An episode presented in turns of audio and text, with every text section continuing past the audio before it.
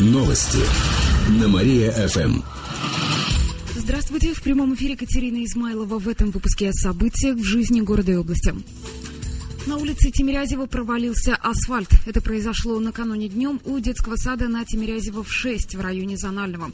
На дорожном полотне образовалась большая трещина. Этот участок сейчас закрыт для транспорта.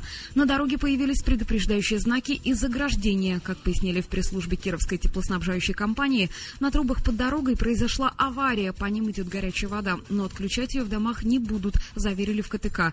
Сегодня специальная комиссия оценит масштаб и причины разрушений. Но когда именно начнется ремонт, ремонт не сообщается.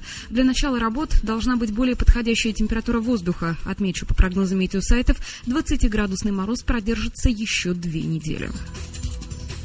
Кировские школьники откажутся от курения. Пилотный проект «Семь шагов до школы без табачного дыма» стартует в Кирове. Шесть школ города примут в нем участие. Номер 14, 16, 20, 48, 54 и 62.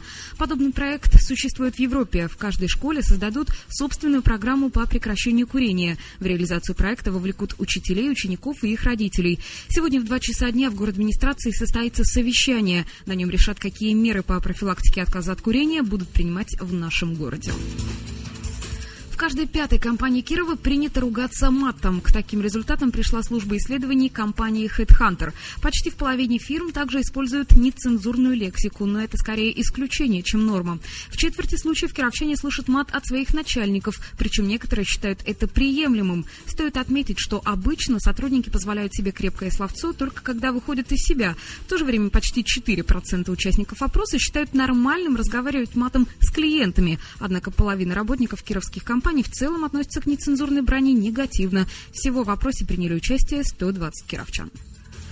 К этому часу у меня все. В студии была Катерина Измайлова. Далее на Мария ФМ. Слушайте утреннее шоу «Жизнь удалась».